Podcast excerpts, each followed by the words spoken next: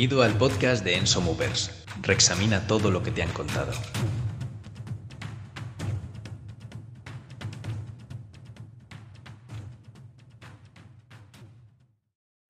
Buenos días a todos y bienvenidos al podcast de Enso Movers. Estamos hoy aquí con Quique Velasco, que tenemos el placer de ser amigos desde hace tiempo.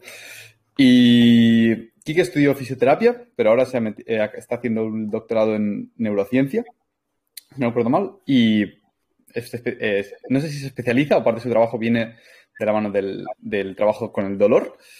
Y básicamente vamos a, pues que no, tener una charla al respecto de lo que hace y de lo que salga por las ramas.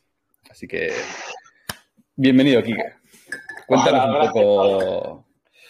Cuéntanos un poco cómo, cómo te metiste en neurociencia, si quieres, viniendo de la fisioterapia, que no es el camino más convencional, que digamos, y por qué, y, un poco lo que haces, tu movida.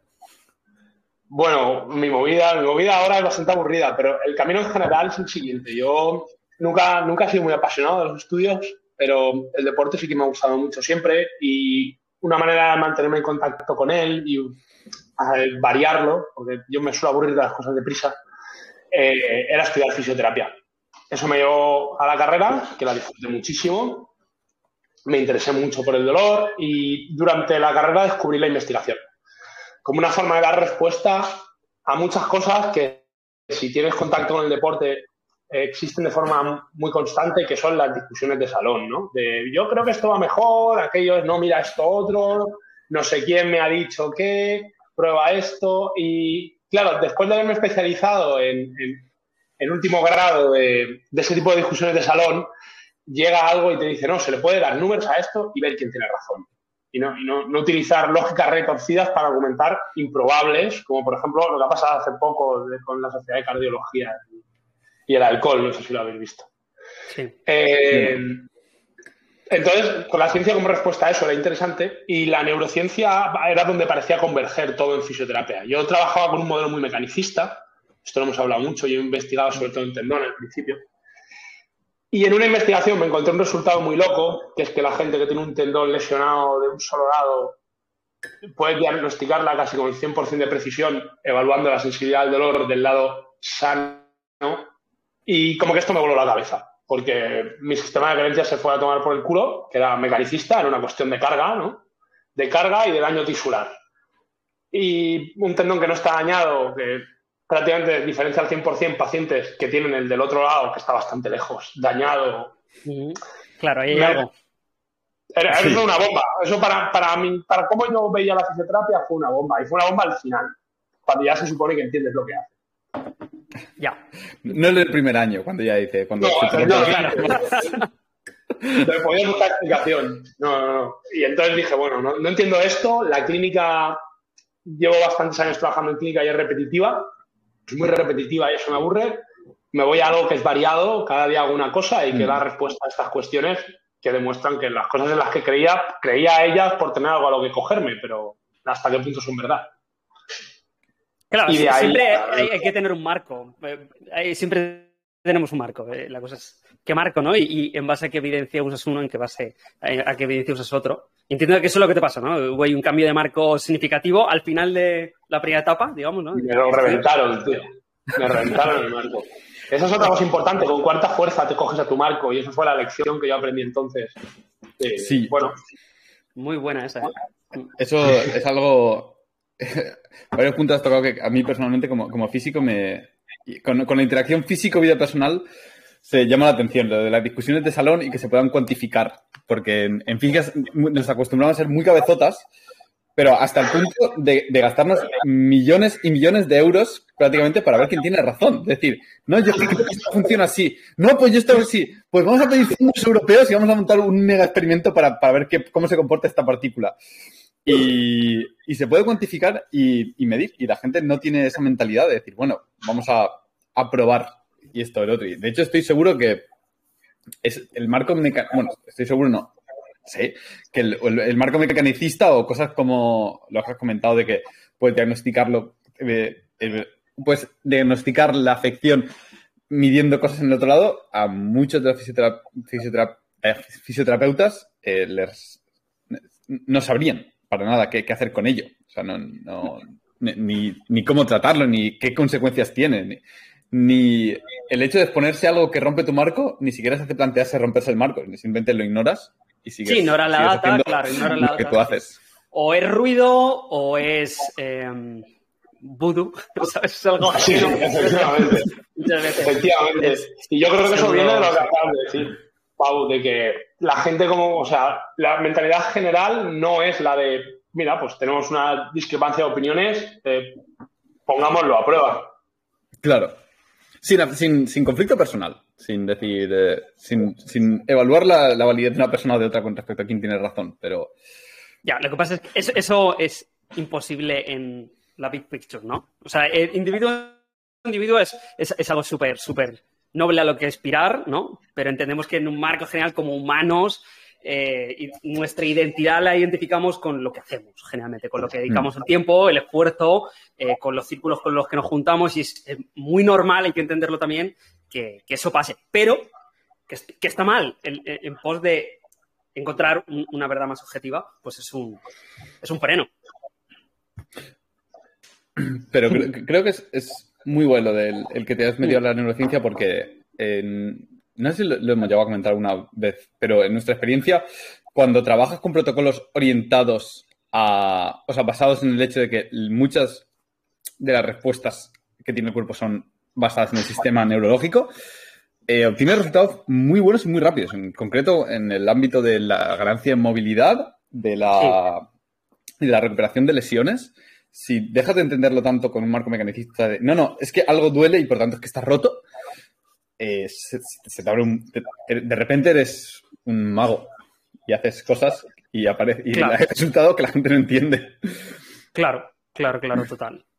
El, problema es que es complejo. El problema es que es complejo, ¿no? Un modelo mecanicista es, es, sencillo sobre la base, sencillo, dentro de lo que la mecánica puede ser sencilla, pero es entendible y es autolimitado. Y las cosas entendibles y autolimitadas son muy sexys. Son muy sexys porque te permiten dar explicación a los fenómenos que te encuentras sin enfrentar muchas veces la incertidumbre. Y en el momento en que metes un sistema que no es completamente conocido, como es el sistema nervioso central, yo también creo que vas más cerca de cómo funciona el cuerpo, en, muchos ámbitos, ¿eh? en el dolor, pero también, por ejemplo, en el control motor. No hay duda. Un ejemplo, los estiramientos, ¿no? La teoría de la tolerancia neurogénica en lugar de simplemente una elongación mecánica. que todo esto cuando yo estudié, ya no fue hace tanto, estaba a la orden del día. Estos modelos anticuados. Eh, pero te, complejiza el asunto. Es muy fácil entender estirar algo para hacerlo más largo, es más complicado hablar de cómo se genera una tolerancia a una situación de estiramiento o de trabajo en rangos extremos. ¿Y qué, estás haciendo ahora? O sea, eso te llevó por ahí y ¿a qué te estás dedicando ahora en el doctorado? Eso es una buena pregunta. Ahora mismo estoy haciendo papeles, porque se supone que lo la tesis este mes.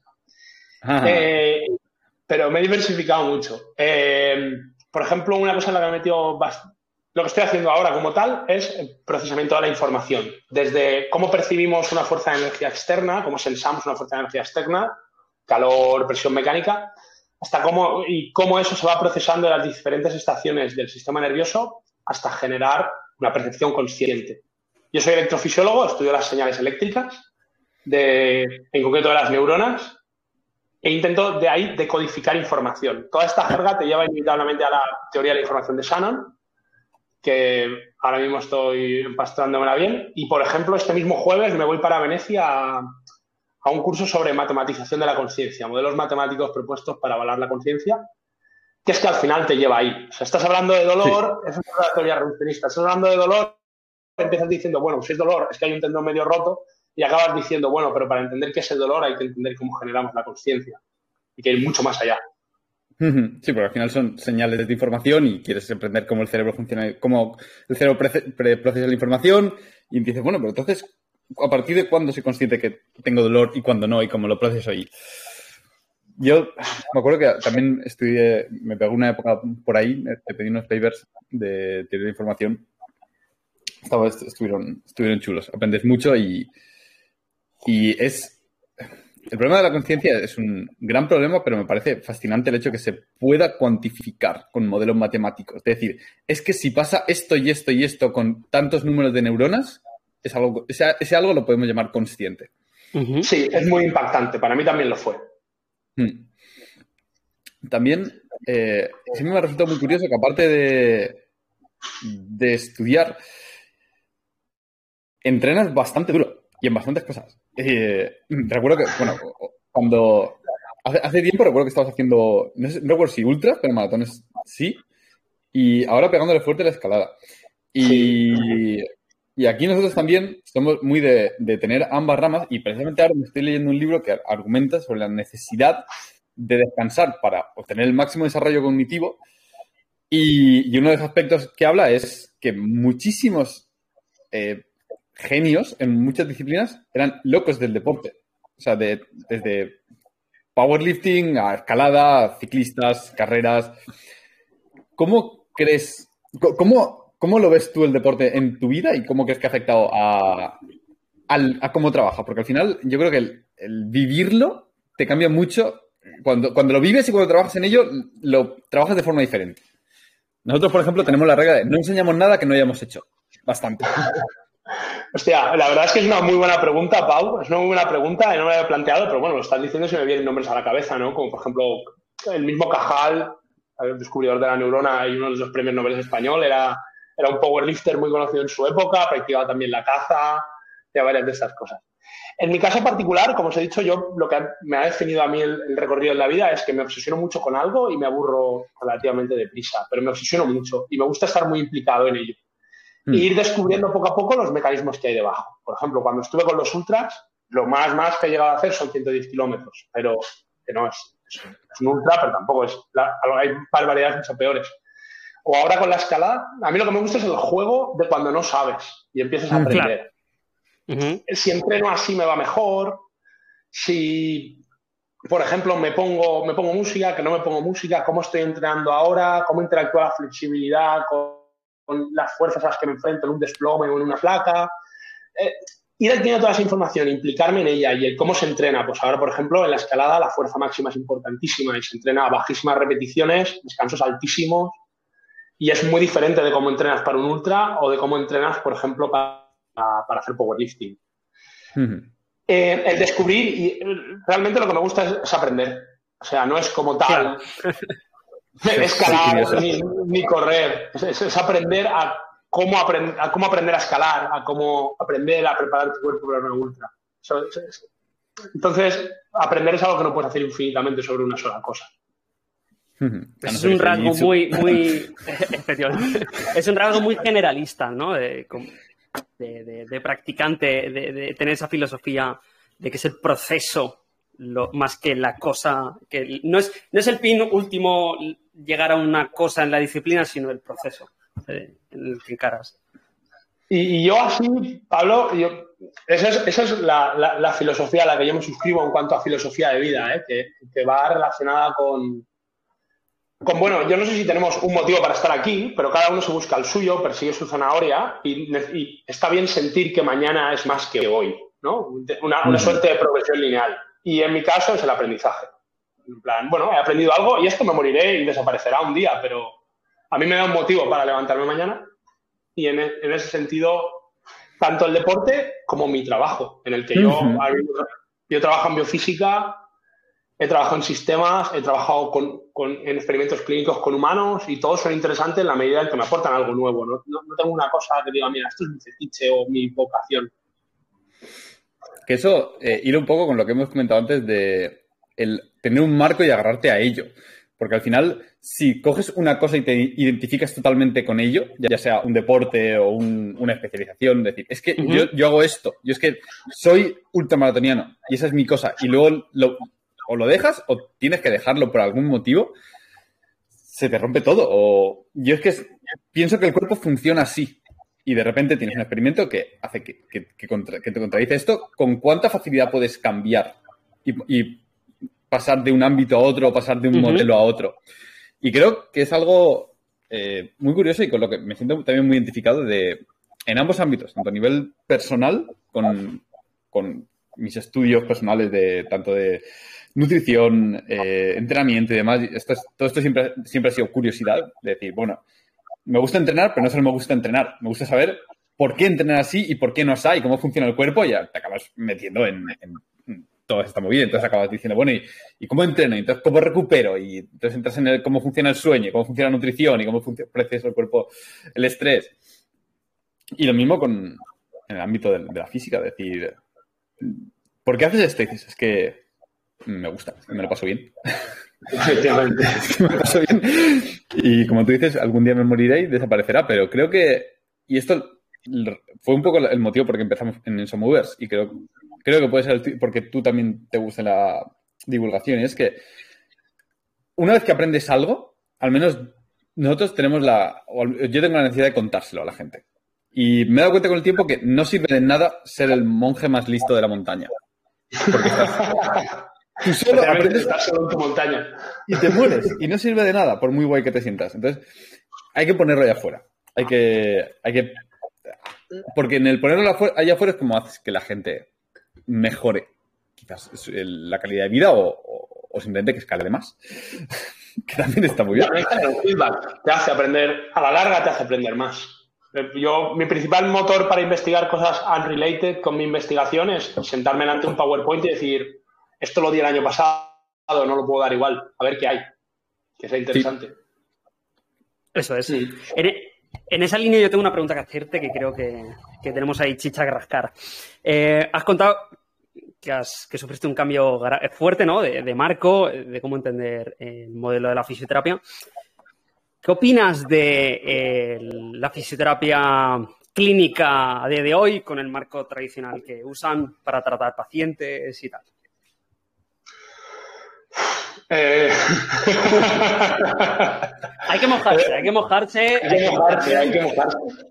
Eh, el problema es que ahora mismo hay una disonancia, una, disonancia muy fuerte, ¿no? Entre lo que entre el cuerpo ideal de Cibeles, de la fisioterapia que se pasea por las redes y que intentamos llevar a la universidad y lo que realmente está pasando en las clínicas. Y yo estoy muy expuesto a este primer mundo, a la pasarela Cibeles, y eso a veces nubla mi juicio. Y cuando tomo contacto con lo que hay en la clínica, me, llevo un puñetazo en la cara tremendo, una vez tras otra. Pues yo al final solo veo a la gente que está interesada. De la que no está interesada no tengo ni idea. Y, Háblanos del puñetazo en, de la clínica. Del puñetazo en la cara, ¿no? bueno, el puñetazo en la cara es que ahora mismo em, la fisioterapia funciona por escuelas de creencias. Hmm. Y esto, se, puede dejar así de titular, porque incluso descontextualizado es lo que pienso. Funciona por, y por escuelas de creencias. Tú decides, escoges creer en un modelo mecanicista, del cual uno tradicional es la osteopatía, y todo lo demás queda fuera. es todo una opción. Y el problema es que no todo es una opción. Eh, la evidencia científica no es una opción. no es una forma en la que escoges trabajar, ni un equipo al que te interesa unirte frente a, por ejemplo, la acupuntura basada en energías.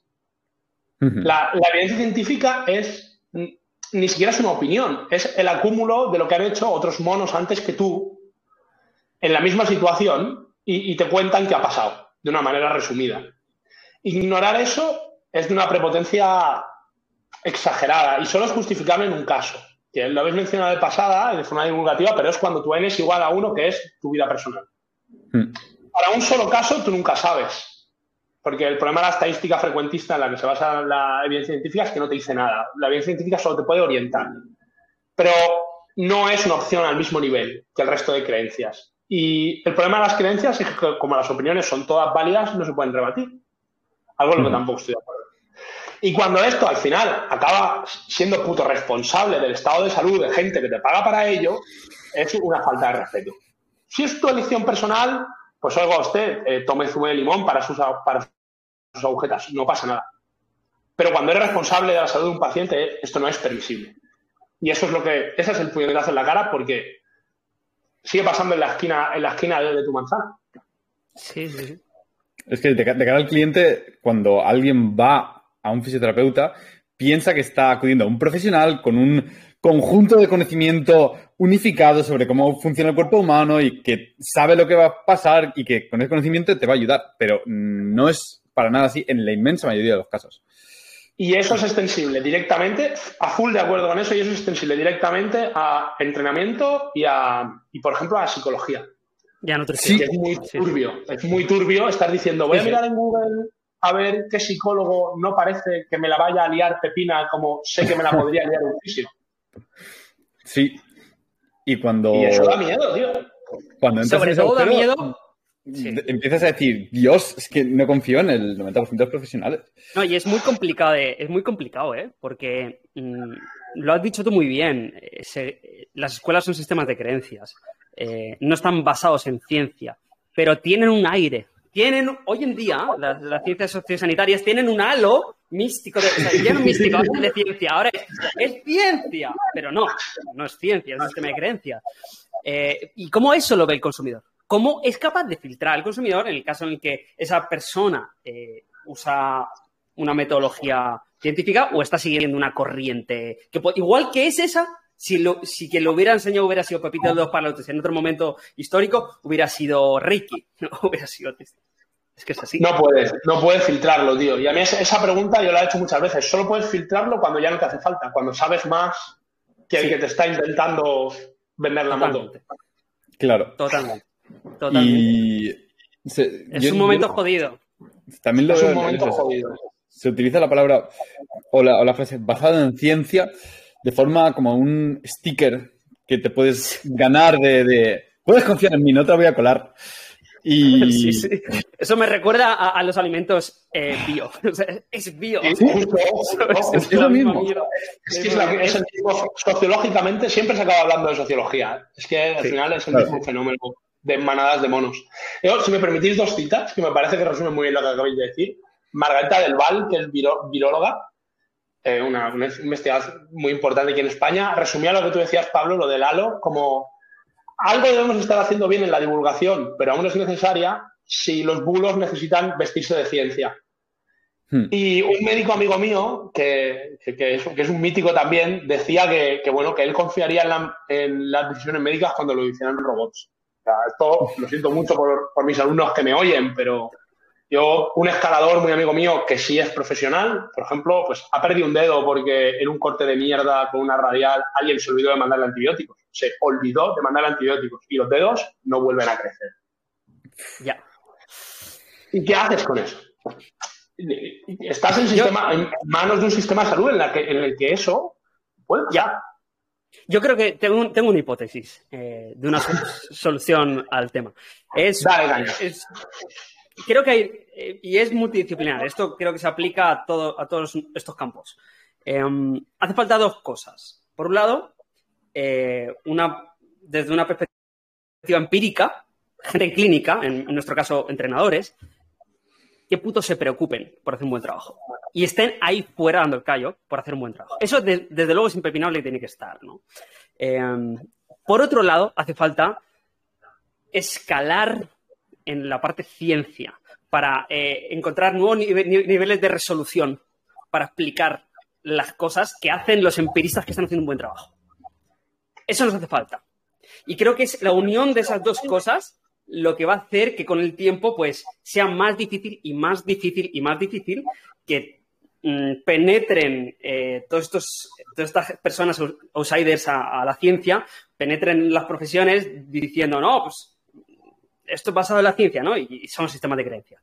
Creo que a medida que va aumentando la resolución, la calidad eh, del conocimiento, eh, en términos científicos, claro, de, de, las cosas, y a medida que van saliendo más y más y más y más profesionales que empíricamente están haciendo un trabajo que da gains, obtienen lo que buscan, eso, eso va haciendo más resiliente el, oficio y va haciendo, pues eso, que haya menos paja.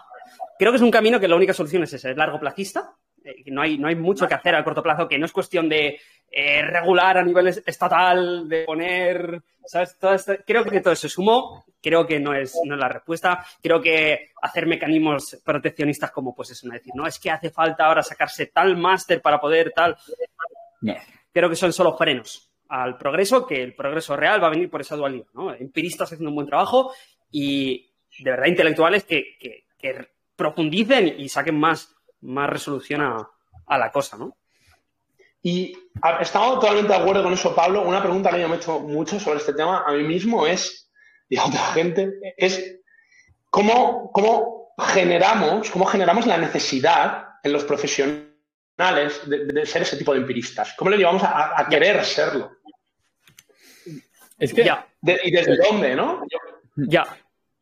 El problema nace de la ausencia de, entre comillas, o, competición indirecta que haya entre los, entre los profesionales, porque al final el modelo que propones, eh, digamos que a, mí se me ocurre, el modelo más, más estándar es empoderar al individuo, que esto eh, por lo menos es cortoplacista, si alguien quiere, quiere no, no esperar a que esto suceda, suceda, puede empaparse de literatura científica y sobre el escepticismo para poder desmontar a la gente que te vende humo. Pero tú estás proponiendo un sistema más capitalista en el cual el mero hecho de que los que hacen las cosas lo hacen tan bien que se crea una, eh, como una barrera en la que se muestra que si no vales, básicamente no, no, no puedes. No sales trabajar, no, sales, efectivamente. Pero a nivel clínico, a nivel, a nivel de o, de. o de pacientes, de clientes, o de.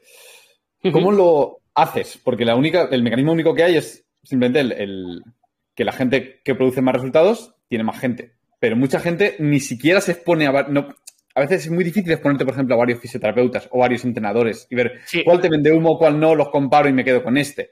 Voy al fisio que me pilla más cercana o voy al entrenador que tiene un gimnasio y ya está. Por eso digo, es un modelo largo placista. En el corto plazo es que no tienes... Es que, claro, no tienes exposición a múltiples tú en, en un año, digamos, ¿no?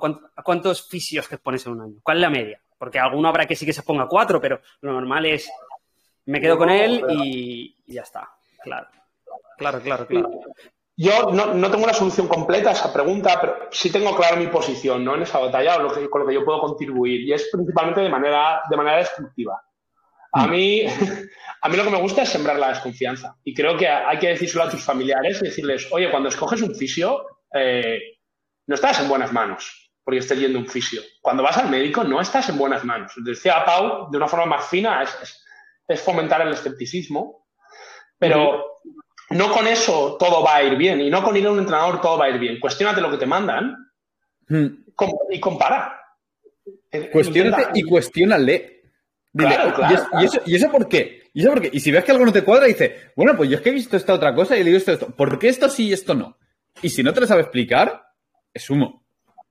Efectivamente, efectivamente. Y aunque te lo sepa explicar, luego busca Puede ser explicación. Puede ser, sí, sí, claro, por supuesto. Y si te dicen palabras como energía y chakra, es humo también. Pero ojo, cuidado, cuidado porque si esa persona, si esa persona es empirista y está ahí para darte resultados y te los da cuando habla de energía o tal, yo me callo la boca. No es su trabajo ser divulgador, no es su trabajo ser investigador, es ser empirista. Ahora, que mm, suele darse muy pocos casos probablemente que se alineen en esa dirección, pues te doy la razón. Pero no, creo que no. Es un poco tirar de, prejuicio, ¿no? De enlazar esto es malo. Por ende, toda la gente que hace esto está haciendo Pero una cosa importante es que tú también puedes comparar eh, los resultados empíricos, no solo la, el, razonamiento que hay detrás. Una cosa muy sencilla es, el entrenamiento, ¿no? ¿Cuánto tiempo ha vendido el, no gain, no pain o a más gain, a más pain, más gain? ¿Cuánto tiempo ha vendido en el entrenamiento? Y a la vista, hoy por hoy, no sé si sois vosotros de esa opinión, pero en base a lo que yo leo, el, decir cuanto más te machaques mejor, está descartadísimo. Sí, Como no sea que te estés preparando psicológicamente para machacarte sí, eso fue el circuito, sí, sí.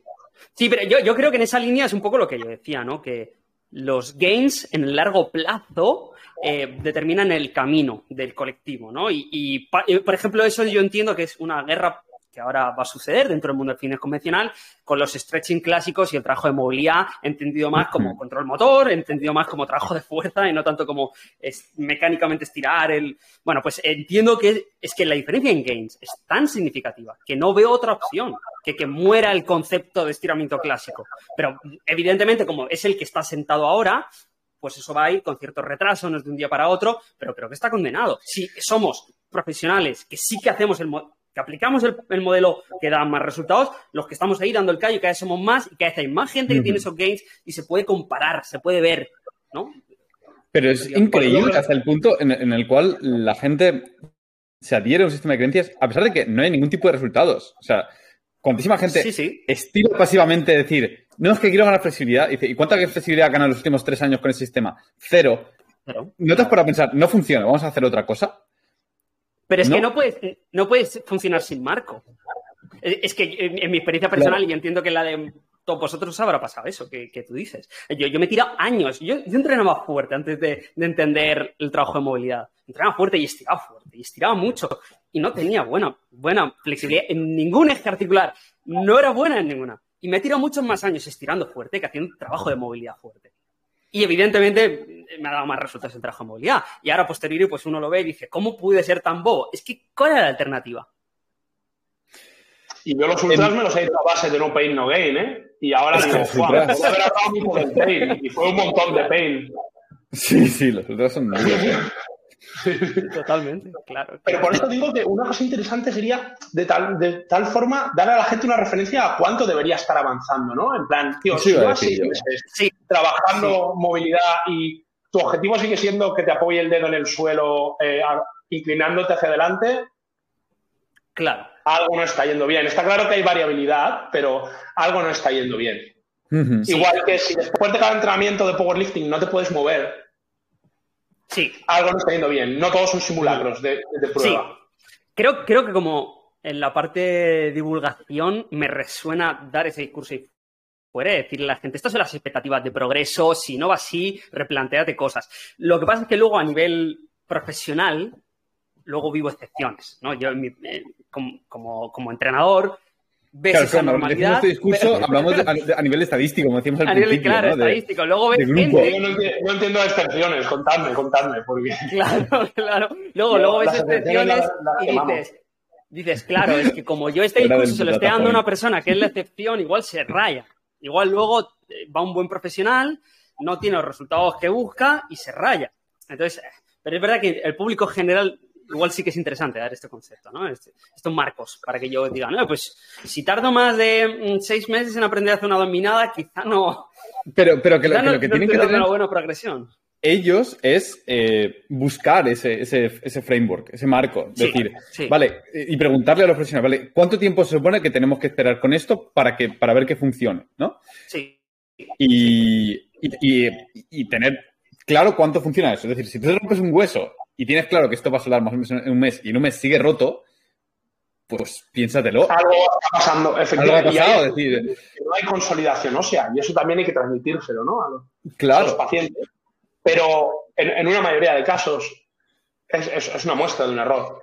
Alguien que está haciendo esto muy bien, y por decir a alguien muy conocido, no irme a ejemplos que son más, fan, fandom mío, eh, es Julio Basulto con el tema de la nutrición. No sé si lo conocéis, pero Julio pues es una persona muy mordaz y habla, habla de nutrición y lo que te dice es, eh, si tu nutricionista lo que te está prometiendo es alimentos milagro, vete. Si lo que te está prometiendo es vas a perder tantos kilos en tantas semanas, vete. Son red flags, ¿no? Como las que habla, las que tienes unas relaciones, pero con tu relación con, con tu entrenador o profesional sanitario. Si tu profesional sanitario, y por dar otra, ¿no? En el otro lado, en el que no es pseudocientífico. Si llegas a tu puto médico de cabecera y tu médico de cabecera lo que hace es decirte, toma esta pastilla, llévesela y tómesela cada tres días, y no te dice nada más, pida a otro médico de cabecera. Porque es muy fácil que se genere un malentendido si no le explica absolutamente nada y tiene una relación paternalista contigo. Si es mm. cero activa. Lo mismo para tu entrenador. Si te casca una tabla de progresión y tú no aprendes nada, mal, porque él no vive las 24 horas contigo. Exacto. Es un problema que hemos visto mucho, mucho, mucho en los fisioterapeutas cuando dan una tabla de ejercicio, porque los entrenadores a veces aún se, preocupan un poquito más, pero el 3 por 10 de los fisioterapeutas le tengo una alergia que te cagas. Porque van a hacer ejercicios. Sin que me quemen del data Cuando en nuestra, en nuestra experiencia, para que alguien tanto haga... al final es que la, la diferenciación entre entrenamiento y fisioterapia es es nula, en realidad. Es, simplemente escenarios diferentes. es, claro. Es, simplemente estás en una situación particular, excepcional, en la cual tienes una lesión y por tanto tu capacidad de tolerancia es más baja. Y tienes que hacer un entrenamiento ahí hasta llegar al estado normal.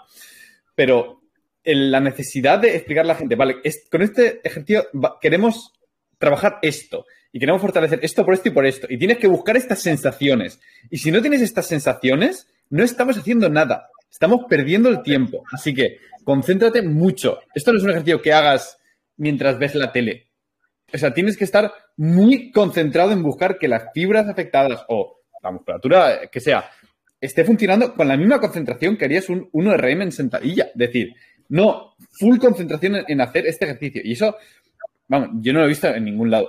Absolutamente. A mí se, me ocurren innumerables ejemplos y además innumerables historias de ciencia con las que respaldar ese argumento que acabas de dar, ¿no? Por daros una, ¿no? Porque a veces estas mm. cosas parece que hace falta respaldarlas con palabras. Una, una, cuestión que yo también me he hecho mucho es por qué tú tiras, cuando empiezas a tirar en baloncesto, tú tiras mil veces, normalmente entra una. Mm. Pero por alguna especie de magia, el patrón que integras, a pesar de no ser el más repetido, es el que hace que la pelota entre.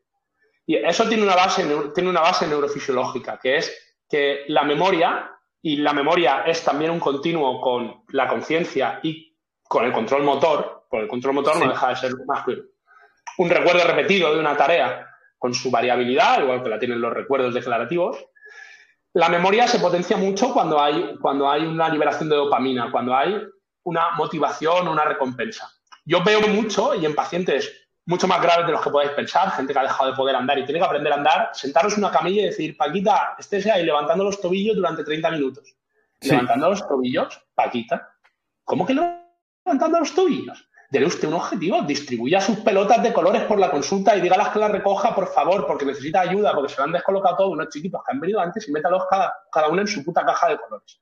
Y estará haciendo lo mismo de una manera más transferible a su vida diaria y además importándole en algo el punto resultado. Porque si no, para el sistema nervioso no ha pasado.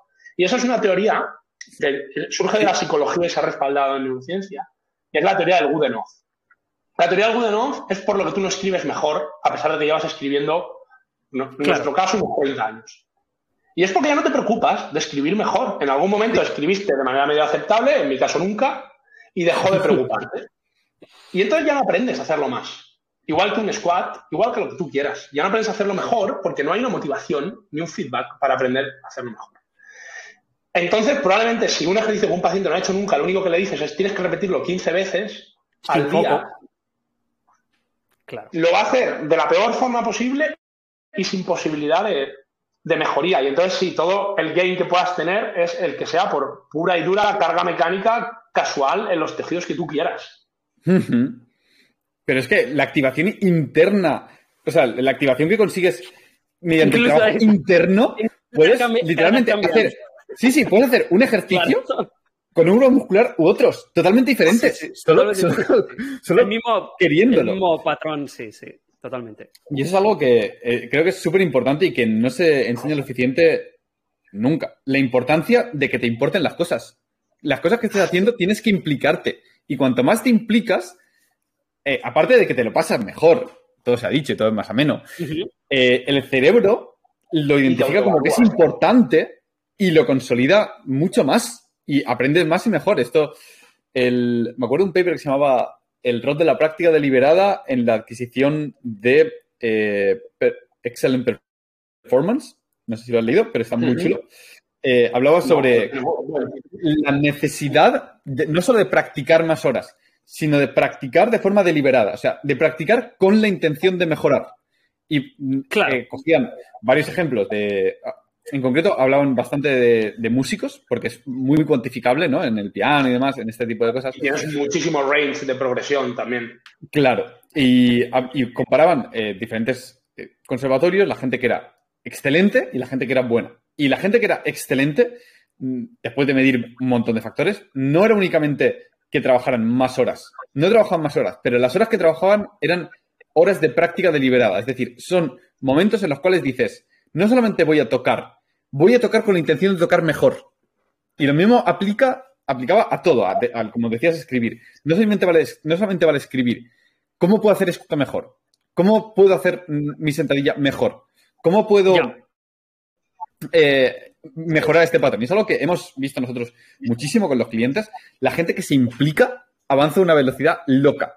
Pero porque cuando te implicas, aparte de que el entrenamiento en sí es más eficaz porque lo estás haciendo y estás súper metido en ello, luego es gente que en su tiempo libre estás pensando en ello, estás pensando en, ¿y cómo puedo hacer esto? ¿Cómo puedo hacer lo otro? ¿Y si activo esto? ¿Y si activo esta otra cosa? Y te hacen preguntas y, oye, he visto esta progresión, ¿y por qué esta y, y no esta otra? Y sí, en su tiempo de ocio se ven y buscan un tutorial de cómo se hace aquello, cómo se hace aquello otro, en sus círculos sociales hablan sobre eso. Es que es un sistema de refuerzo. Y lo, que creo que es súper interesante es que no solamente aplica a tareas mecánicas, o sea, puede aplicar algo también como cómo de bien te relacionas con las personas a las que quieres. Eso es algo que se practica. Y cuando lo practicas dices, aquí he sido un poco capullo. Voy a indexarlo como feedback negativo, a la próxima voy a hacerlo mejor. Y también genera fatiga. Y también genera fatiga, sí, sí, sí, sí, sí. Yo totalmente de acuerdo, tío. Y te iba a decir que yo no hago nada o intento no hacer nada de lo que hago que me importa, no lo hago así. O sea, intento hacer eso siempre con las cosas que son importantes para mí. Y por eso es lo que decía al principio, así es lo que me parece que conecta el deporte con mis estudios, por, por, esa autoobservación de, de, qué me hace mejorar y qué me hace hacerlo mejor, me importa avanzar hoy respecto a ayer. Y perdóname, pero un, levísimo apunte antes de que nos vayamos de ese tema sobre por qué en fisioterapia esto que parece de cajón no está ahí. Bueno, yo, yo, ahora estoy divulgando que nocicepción no es igual a dolor, ¿no? Que daño no es igual a dolor y tal. Pero no está ahí porque esto es fisioterapia avanzada, es el orden en el que se aprenden las cosas, que desgraciadamente está aplastantemente influido por el orden cronológico hmm. y, y, lo lentas que son las estructuras académicas, ¿no? Y lo dice alguien que vive, que vive de, la, de la universidad, igual que lo haces tú, pero el problema es, mira, el mecanismo estaba antes, así que primero se enseña el mecanismo, que es fisioterapia básica, y luego iremos con estas cosas que son avanzadas. Y, no. Esto es fisioterapia básica. Sí, porque es que de ahí sale todo lo demás. Eso debería ser el curso 1 y el resto sería construir encima de eso. Claro, e, efectivamente. Y luego ya si quieres te cuentas cómo moverte en una piscina o cómo usar una jaula de rocha, pero esos son complementos. Igual que la, fisioterapia invasiva o el uso de corrientes, esos son complementos muy remotos. Sí, no es. Eso creo que es un discurso súper interesante para la gente que esté afuera. Los masajes, los electrodos y las microondas y demás son complementos súper, súper remotos a lo que debería ser el proceso de, rehabilitación. Es, eh, si, lo único que te hace en todo caso son técnicas, herramientas, claro, no procesos. Sí, si, fisioterapeuta te da únicamente eso, vas a hacer un masaje, te pone el, las, eh, microondas y te pincha, eso no es la forma óptima de trabajar. No, análogamente, sí, análogamente en el mundo del entrenamiento es como si un entrenador solo tiene una, app con tablas y a Pepito, pues toma, aquí hay una tabla, aquí hay otra tabla y, funcionamos con tablas, ¿no? El entrenador de tablas. Es la mm. misma analogía, solo tienes herramientas y no tienes un conocimiento detrás, pero eh, con, un proceso y, conectando la realidad del paciente, del cliente en nuestro caso, y el outcome deseado. Y en base a esa realidad, elegir el pathway. No, no, no, solo hay pathway. No hay, no hay contexto, o sea, no hay, no hay origen y no hay final, solo hay camino, solo hay técnicas, solo hay eh, pinchar o solo hay esta tablita de 5x5. Pero es que al final a pesar de que el cuerpo es extremadamente complejo, el cuerpo hace, o sea, responde a lo que responde. Es, en ese sentido, es muy básico y eh, a nivel de tejidos responden prácticamente a fuerzas y ya está. No, no hacen nada más. Todo lo demás es formas de aplicar fuerzas, ya sea de, forma externa o base, o base de forzar la contracción mediante un electrodo o la forma ideal que es mediante la contracción utilitaria o pragmática de, la musculatura de los, de los tejidos. Porque al final, a pesar de que el cuerpo es súper complejo, ha evolucionado en un, contexto, en un contexto y la palabra evolución en concreto es la que quiero remarcar aquí, en el cual tenía unos estresores que, a los que se ha adaptado para producir un outcome. Y no todo vale, ni todo vale de la misma manera. Y creo que eso es algo que es, importante. Nosotros tenemos mucha gente que decía, bueno, es que yo cada, cada mes o cada dos meses tenía que ir al fisio a que me, a que me quitaran las contracturas. Y le pones reflag total y le pones un protocolo de fortalecimiento de, toda la cadena posterior y dice, ¿no he vuelto a ir al fisio en un año? Es que eso es lo que debe ser. Eso es lo que debe ser. Pero hay ahora mismo tantas cosas que, a las que, querría contestar que voy a tener que elegir, que es algo que me cuesta hacer. Pero una cosa que ha dicho, que, ha dicho me parece muy, muy interesante, ¿no? El cuerpo solo responde a fuerzas. Yo como neurocientífico, la función del sistema nervioso es procesar información, entonces, Pau es físico, yo soy neurocientífico y para mí esto, lo que yo definiría como un fisioterapeuta, y esto tenía que, por conectarlo con lo que ha dicho Pablo, es, es, es un traductor. Es un traductor en términos de información que sabe cómo ante la entrada de determinada información, sea esta una fuerza mecánica, sea esta una corriente eléctrica o sea esta información transmitida de forma oral, que no deja de ser una vibración en el aire que hace vibrar unos pelillos dentro del oído que se convierten en señales eléctricas, en última instancia todo se convierte en una señal eléctrica, eh, sabe que ante esta entrada de información, ante estos inputs, se produce lo que en entrenamiento se llama adaptaciones de las capacidades físicas, que no es lo mismo que, que hacer un ejercicio, se producen estos outcomes y pones eso en relación con los objetivos de tu paciente. Si no conoces los objetivos de tu paciente, no lo puedes hacer. Ya está. No lo puedes hacer. Ya está. Ya está. Ahí has terminado. O sea que si no lo preguntas y entras por la puerta, mira, tienes una fractura, vale, a la magneto, ponte corrientes, ponte tal, ya, ya es imposible. O sea, lo que aciertes es, aleatorio. Mm. Eh, y otra cosa importante es que tienes que conocer los mecanismos, como un input, o por lo menos de forma frecuentista, qué inputs producen qué outputs. Sí, es como que hay una, entrada y una salida, hay una caja negra súper complicada en medio, pero los inputs y los outputs están, bastante, están bastante claros. Justo. Sí. Los puedes conocer o no, pero solo entonces las herramientas a utilizar para alcanzar ese proceso de convertir unos inputs en outputs que cumplen unos objetivos aparecen solos. Y si te falta alguna herramienta, probablemente no sea indispensable. Claro. Sí, correcto. Puedas conseguirlos igual.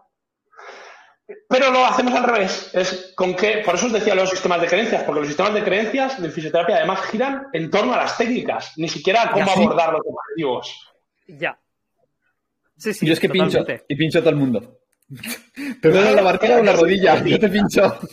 Yo soy el que pincha y mismo me da separar por la puerta con un ictus agudo que con un esguince de tobillo. Dices, hostia, no es que tu opción esté mal, tío, es que el modelo no tiene sentido, ¿sabes? Claro. La verdad es que me, da risa esto, pero es realmente lo que pasa. No es ninguna broma. No, por eso te digo un puñetazo en la cara. Lo que pasa es que yo me relaciono con gente que está en el otro lado del río. Claro. Y yo digo, Buah, esto no puede ser verdad porque suena a coña.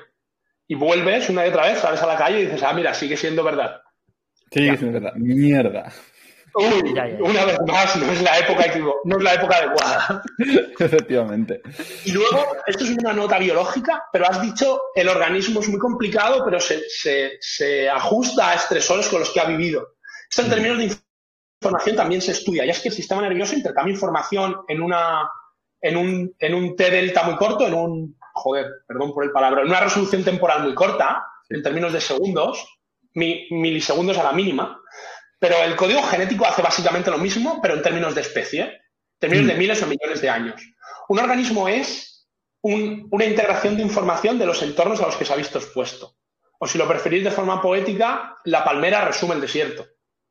Porque la, mm. la, palmera, eso es de David Rebollo, no es mío, pero tiene que vivir en el desierto y por lo tanto su código genético debe poder reconstruir el desierto. Tiene que contener la información de qué es un desierto. Nosotros también. Sí, Somos el entorno en el que nuestra especie se ha criado. Claro, tu contexto. Sí, y eso no debe olvidarse. Y, muchos de los, problemas que hay son una disonancia entre ese entorno en el que nos hemos criado, que es nuestro código genético, y al que se ve expuesto nuestro sistema nervioso, que es nuestra reacción a corto plazo. Que vive en una sociedad que ya no es exactamente igual a aquella para la que el código genético está preparado. Claro, claro. Dejar esta nota, ¿no? Pero que, que eso de la evolución, eso es una teoría una teoría. La otra opción es que Dios nos está jodiendo mucho. Mucho. En plan, te vas que nos castiga, te castiga, claro. claro. Yo creo que en, todas las carreras relacionadas con la biología, ya no con el cuerpo humano, sino con la biología, debería haber una primera asignatura que fuese pensamiento evolutivo. ¿Cómo, cómo el contexto, o sea, el contexto determina la función. Como el vivir de, en esta, de esta forma te lleva a ser así. Sí, porque es el marco de la disciplina. Es el marco de la disciplina. Y eso es una cosa que eh, no está ausente de los profesionales. Es, el, es que es el metamarco.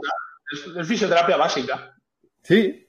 Y eso te enseña cómo comer, cómo dormir, pero a ti y al perro y al, y al gato. Y no es cuestión de opciones. O sea, tú al perro le das cebolla y el perro se muere, porque es tóxica para ellos.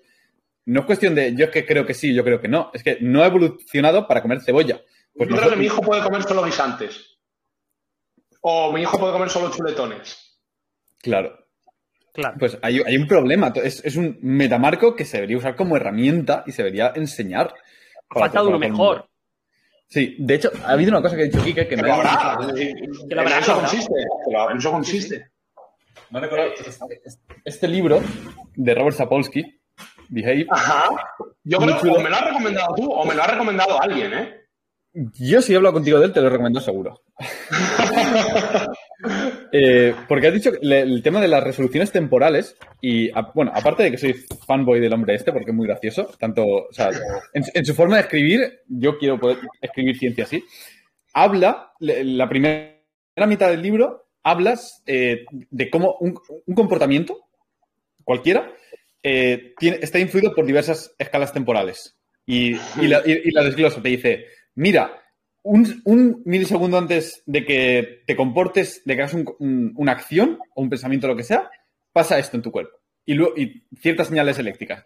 Luego, unos minutos antes, ha pasado esto. A nivel psicológico se han activado estas áreas, lo que sea.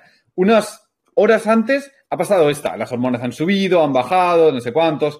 Luego, eh, unos años antes ha pasado esto. Te, te caíste, te hiciste una lesión, se ha quedado una cicatriz, lo que sea unas decenas de años antes ha pasado esto, te has creado, te has creado de esta forma, tenías deficiencia de este nutriente, esto ha creado que tu cerebro funcione de esta forma y no de esta otra forma, que esta área haya crecido o no, que seas más alto, más bajito. Y luego el último escalón es, a niveles de miles de millones de años pasa esto, tu código genético contiene esto. Y por tanto procesas las señales así y te comportas de esta forma y ante este estímulo generas esta respuesta. Y es súper, súper, súper interesante ver cómo funciona todo eso. Pero me parece flipante desde el punto de vista porque convivimos en una sociedad en la que la mayoría de gente de forma intuitiva cree que el comportamiento es, una consecuencia directa de eso que llamamos voluntad y, de, lo que está pasando. Cuando en realidad es una cadena causal bastante complicada. Ahí es donde ya. También lo es el movimiento. El libro no, parece que es biológico, pero luego va a la, a la libre albedrío, al free will. es que es inevitable. Sí, es, caes. Quieres no caes. Es un, atractor, es un modelo, es un atractor principal eso. Hmm. Y una cosa, voy a rescatar un, pequeño, tema que hemos dicho antes, que era el de los, el de los outliers y, la, y, la, y el tiempo de respuesta de, a, a, un, a, un, modelo de entrenamiento o a un, hmm. o un sistema de recuperación.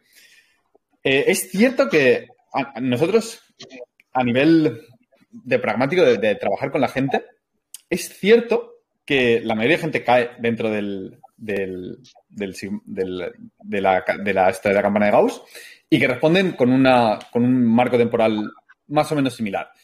Que, que, tiene sentido también porque al final los mecanismos biológicos subyacentes son los mismos. O sea, al final tienes que hacer un estímulo que va a producir cierta cantidad de proteínas, que va a producir una adaptación y puedes recuperar mejor o peor pero dentro de un rango. nadie gana 20 kilos de masa muscular en un día. Ni pierde 20 kilos de grasa en un día, efectivamente. Entonces, claro. Eh, nuestra experiencia un poco es que hay definitivamente variabilidad, pero cuando hay verdaderamente un outlier, es decir, es que esta persona no avanza nada en este ámbito, muy, muy típico es, la movilidad, muchas veces es porque no has dado con la tecla adecuada. Es decir, la persona a lo mejor no ha entendido qué activación tiene que buscar y qué activación tiene que obtener a la hora de, hacer un ejercicio. Y en el momento le hace clic el ejercicio, progresa a un ritmo comparable. Similar, a los sí, comparable, sí, comparable, sí. Entonces, no y esto escala a, tiene, escalas muy locas. Por ejemplo, eh, a nivel personal, yo he sido siempre muy paquete con toda la fuerza de empujón. Todo lo que es empujar, empuja, em, empujo mal. Básicamente me cuesta mucho. Me cuesta mucho. Y, me he tirado eh, como cinco, no, cinco no, seis, siete, ocho años metiendo progresiones de ciertos ejercicios, avanzando mínimamente. En el momento lo cogí una vez y dije, vale, vamos a empezar desde el principio y a montarlo buscando la activación neuronal, o sea, el patrón motor adecuado. No vamos a perdernos en ningún momento de la progresión. Desde, estamos hablando de ya llevar seis años haciendo, entrenando y empezar con flexiones con manos encima de las sillas. O sea, la progresión de abuelas, pero buscando la activación óptima. Y construir a partir de ahí flexiones a pino en cuestión de un par de años. Y lo mismo lo escuché a Andy Galpin en una entrevista que hizo con Andrew Huberman, que decía que a él le costaba mucho activarle el dorsal. Y que se tiró una década hasta que aprendió a activar su dorsal. Hasta que aprendió a decir, ah, ¿qué es esto lo que hace el dorsal? Es así como se aprieta, es así como se utiliza. Y una vez que das el estímulo adecuado, y muy probablemente... Es una vez que das el estímulo adecuado, y eso a veces depende de factores internos, la velocidad de progreso es muy similar en casi todas las personas. Que no son 10 años acumulando estímulos hasta que activa el dorsal. Son 10 años para descubrir cómo. La tecla, claro. Claro. Entonces, la gente que lleve una, años con dolores crónicos y similar debería repensar, a la luz de esto, el qué es lo que está pasando. Si, no tienes que seguir haciendo lo mismo, tienes que. O, gente que lleva entrenando lo mismo durante años y años. Es, tienes que cambiar de estímulo tienes que buscar cuál es el estímulo adecuado y cuál es el tiempo, el, marco de tiempo en el que te tienes que mover. Sí, sí. Yo, honestamente, cada vez que trabajo en coaching con, un cliente que tiene un escenario así en algo, yo me siento en un laboratorio. Yo no me siento entrenador. Yo me siento, digo, un laboratorio y decir, vale, vamos a observar qué pasa cuando le pongo esta progresión y esta carga y esta tal a, a esta persona. A ver, vamos a ver para la semana que viene qué resultados me trae. No, no con la visión de entrenador, porque claro, es que es eso, es que necesitas, necesitas experimentar. Sí, necesitas experimentar, eso, y se, llaman experimentos de n igual a 1. Eso es una forma, es una forma, es una forma de trabajar. ¿eh? Coges un solo individuo y le vas cambiando, le vas cambiando el fármaco normalmente en un, en un diseño de ensayo clínico clásico hasta que das con ese que a ese individuo le renta. Y, esto, y estos estudios surgen porque o sea, esta metodología se formaliza académicamente porque es necesaria en muchos contextos. Y eh, por no daros un montón de mi opinión y muy poco de datos, por daros algo de datos, eh, con esto de, las excepciones hay algunos casos apasionantes. Hay varios estudios, esto no es cuestión de uno solo, se ha repetido mucho, en el que para estudiar el dolor se producen ligamentos de nervio ciático, que básicamente abrir una pierna, extraes una pata de un roedor, estrangularlo con hilo de nylon de pescar y dejarlo estrangulado. Eso duele, ¿no? es. un modelo muy, sencillo de hacer y muy repetible, porque tú mides la fuerza con la que aprietas el hilo de nylon, su grosor y la altura a la que lo aprietas y la lesión es la que es. Entre un 30 y un 50% de las ratas que les haces esto no desarrollan signos de dolor espontáneo. Las descartas y trabajas sobre las otras, pero no desarrollan signos de dolor espontáneo y les estás estrangulando el ciático. Eh, esto ya te da que pensar, ¿no? De la gente a la que se diagnostica con ciática y hasta qué punto está relacionado con una agresión mecánica del nervio, pero tiene un metamensaje que es muy interesante, que es la variabilidad. ¿Y qué es la variabilidad? Porque estas ratas son, son, son eh, congénitas unas de otras. Hijos que se aparecen como, los borbones. Eh, perdonad, no sé si tenéis orientación política del podcast, si no, esto lo cortáis, pero... ¿Qué va, qué va, para adelante, espacio libre. se aparean padres con hijos, cosas así, y, y, para normalizar la genética. La genética se controla para que sea igual. Comen lo mismo, viven en las mismas jaulas, hacen una dosis de ejercicio similar. Y entonces dices, ¿y qué mierda pasa? Y más aún, ¿podemos tener esperanza de normalizar algo en humanos? Y la cuestión es que siempre hay algo más. Por ejemplo, una cosa que a priori no se podría tener en cuenta, pero es importante, es el desarrollo de relaciones de dominancia dentro de animales gregarios, como son los roedores, las que hay algunos que mandan y otros que reciben. Y afrontan el dolor de forma distinta. Luego, dentro de tener las mismas posibilidades de hacer ejercicio, no todos hacen el mismo. Hay, hay variabilidad, pero la variabilidad no debe tratarse como un dios inexplicable, en, mi opinión. Debe tratarse, como bien decís, debe afrontarse y tratar de determinar una causa o una solución, por lo menos, mediante la prueba. Eh, y eso se resume en una cita de Herbert Kilaki, que es un neurocientífico ya, veterano, que él decía que en mi experiencia, cuando usamos el término difuso para referirnos a un sistema, sistema neuronal, eh, estamos hablando más del estado de nuestro conocimiento que de cómo funciona el sistema. Y estas cosas, una chica decía, veneramos el cerebro porque no sabemos cómo funciona, nadie venera un riñón. Eh, y creo que es igual, que, vale, los pacientes no responden a la media, a los clientes, pero eh, ¿y qué? Eso no te deja como brazos cruzados, no hago nada. Ahí es, eso es lo que cuenta. El 90% de las periostitis se recuperan solas. ¿Cuánto del 10% que queda es el que tú recuperas? Claro. esa es tu métrica. Y, el terreno en el que tienes que jugar. Y ese terreno, es, de esto habla muchísimo Mar Flores, que es española, es una investigadora española. El terreno de la incertidumbre, que es lo que decía Pablo, de sentirte en un laboratorio, es inherente a trabajar en un puto sistema biológico de momento. Porque los márgenes de explicación de los modelos son una mierda. Son una mierda, no pasa nada. Mejor que el azar, pero tampoco claro. mejor. Por eso hay que hacer n es igual a 1000. Eh, hay que afrontar la incertidumbre, hay que aprender a lidiar con ella, es parte de la práctica. Si la destierras, estás condenado a ser un profesional de mierda para siempre. No aprenderás más, te equivocarás de forma sistemática y recuperarás el 90% de las peristitis que se recuperan solas. Y es también inherente a tu paciente y al, mm. y al cliente. Él también debe tener un grado de incertidumbre y aprender a tolerarlo. No puede tener una seguridad absoluta, ni en lo que tú haces ni en lo que él hace. Porque si entonces hay un error, se perpetuará para siempre. Y, bajo mi experiencia. Sí, sí, sí, sí.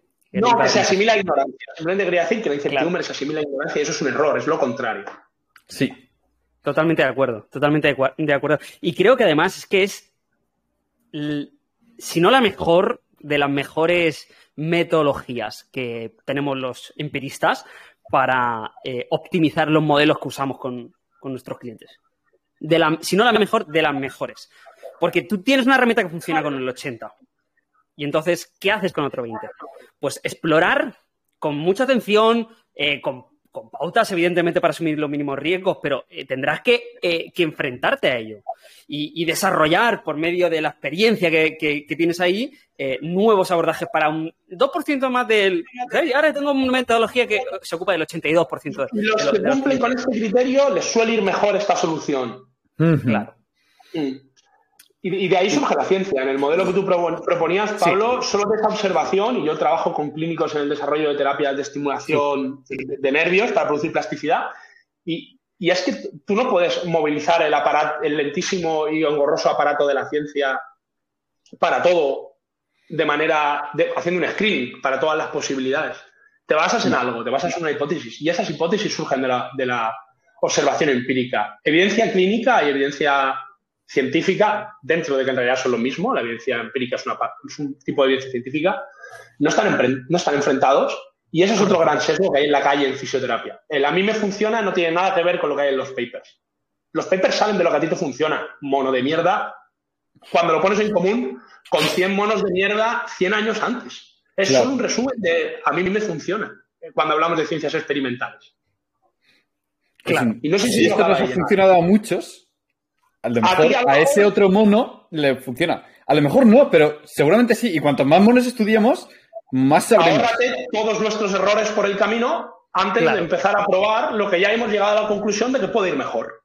Eso, es, lo que es un paper. No, no es algo paternalista de gente con una túnica en una torre en una torre oscura diciéndote cómo debes entrenar a ti que llevas un montón de tiempo haciendo deporte y, y preparando y preparando deportistas. Yo cuando empiezo a escalar cuando empiezo a plantearme qué rendimiento, lo primero que hago es leerme lo que hay. ¿Qué evidencia científica hay para, para no perder ni un puto día entrenando? ¿Voy yo ahora a redescubrir las suspensiones o los entrenamientos de fuerza máxima? No, no, no soy quien. No. Y es una forma muy ineficiente de, afrontar cualquier problema. De hecho, esto voy a, hacer un, un, quote de mi padre. que me dijo, no me acuerdo, no me acuerdo en qué movida estaba metida que se lo comenté, y me dijo, bueno, pero para eso no hay que estudiar.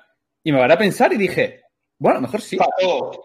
A lo mejor para todo viene bien estudiar. Para absolutamente todo. cuánto lo quieras. Claro, cualquier cosa en tu vida.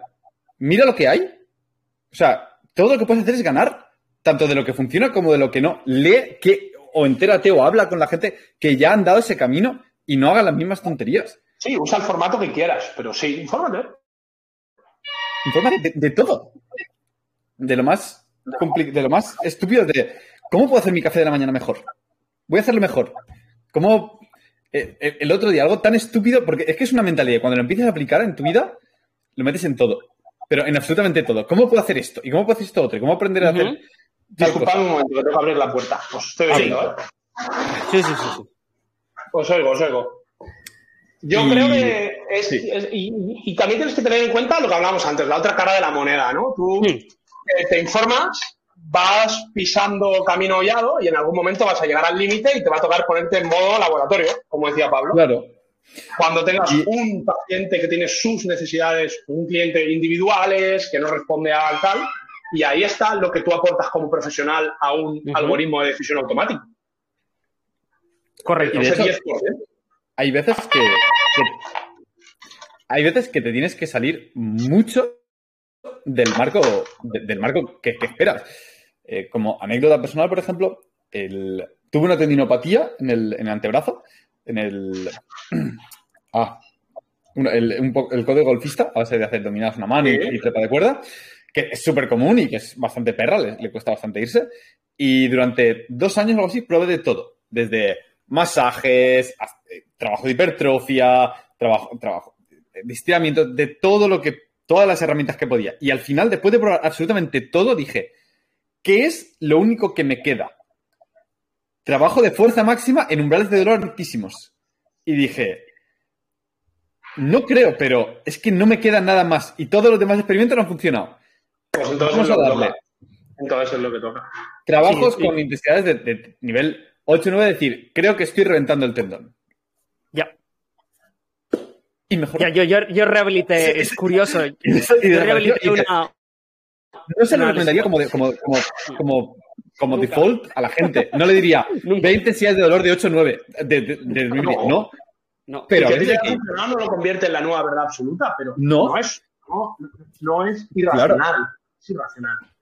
Ni muchísimo menos. Y eso también es lo que os decía, la incertidumbre. Hay que entender que si queréis hablar de curación, de rehabilitación o de entrenamiento, es, es un proceso. Y como proceso tiene sus fases, pasa por ellas y el ir probando es una de ellas. Y eso hay que comunicárselo a los pacientes. Mira, te pasa esto.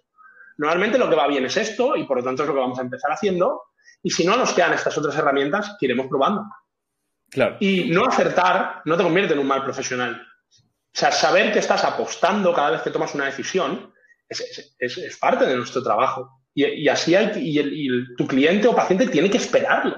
Tiene que saber que eso es lo que hace un profesional de la salud. Pero tú tienes que comunicárselo también desde el principio. tienes que comunicárselo y la medicina ha hecho un, flaco favor de, inicio a esa perspectiva cuando la negra época del paternalismo absoluto, en el que tú entras por la puerta, yo reconozco los signos y elijo la opción adecuada. A veces no dispones de la información para elegir una opción adecuada. Tienes un abanico y ordenas por probabilidad. Claro. Claro. Es, algo holístico, ¿no? no es determinista al 100%. Pero bueno, también, creo que eso. Un problema es la falta de feedback de cara del, cliente o del paciente hacia el profesional. Generalmente el profesional está en una tarima o en, un escalón y ve los problemas y dice, tienes que hacer esto. Y tú dices, sí, señor, y lo haces y ya está. En ningún momento le dices, oye, esto no funciona, o tengo estas sensaciones cuando hago esto. Es lo que debería buscar. No es. Y esa persona debería bajar de, esa tarima y hablar contigo y decir, ah, pues si te pasa esto y esta otra cosa, ¿y cómo va? ¿Y, si probamos esto? ¿Y qué obtienes de feedback? Y es ahí cuando se produce la mejora. Eh, también hay que, tener, hay que tener en cuenta, creo que eh, se ha comentado esto por encima, ¿no? Pero claro que la autopercepción del profesional debe estar ahí. Todos tenemos autopercepción. Todos tenemos una autopercepción. La cuestión está en qué feedback coges. ¿No? Y creo que la metodología sana aquí, que deberían coger los profesionales de cara a minimizar este tipo de, problemas, ¿no? Eh, es que se coja, no se coja nunca tu percepción de un caso particular, de algo concreto. He tenido éxito en este abordaje, o no lo he tenido, sino de un macro. Siempre tu autopercepción tiene que ser el resultado del sumatorio eh, que he tenido 15 clientes este mes. Venga, pues a partir de ahí vale contar. Menos, más pequeño no. No te, no te identifiques con lo que pasa con ese cliente. Ah, no le, he liado con ese cliente, soy un mal profesional. No, es que no es verdad. a lo mejor sí, pero a lo mejor no es verdad. A lo mejor ha habido te faltaba feedback, ¿no? Como decíamos, por ejemplo. O puede ser que eh, esa persona tenga un caso súper complicado y era imposible ganar prácticamente desde el principio. Entonces, que, se coja un marco más grande. Eso, eso creo que en parte... Existen, ¿eh? ¿Eh? ¿Cómo? Esos casos existen. Lo digo porque yo que estoy muy en quien me llega, a mí lo que me mandan los terapeutas son esos casos. O sea, me dicen, oye, habla con este tío que sabe mucho de dolor. Ahora que ya no nos queda nada, ¿no? Y te, encuentras un caso detrás de otro que dices, tío, no, aquí no, hay no había nada que hacer, no lo ha habido en ningún momento, ¿sabes? Claro. Yo creo que si se tiene ese marco un poquito más amplio para, desarrollar tu autopercepción, eh, te permites, cuando estás con un cliente o que estás con un paciente, eh, no tratarlo eh, de una manera tan, ¿sabes? O sea, yo es que me, pongo en lugar de una persona que, comete el problema de, tratar a, su, cliente de manera totalmente lineal, diciéndole, vale, pues esto es lo que hay. Yo soy el profesional, tú eres el paciente, esto es unilateral, ¿no? Y, entiendo que, en parte eso se puede arreglar con esa distancia, de decir, vale, pues ahora no.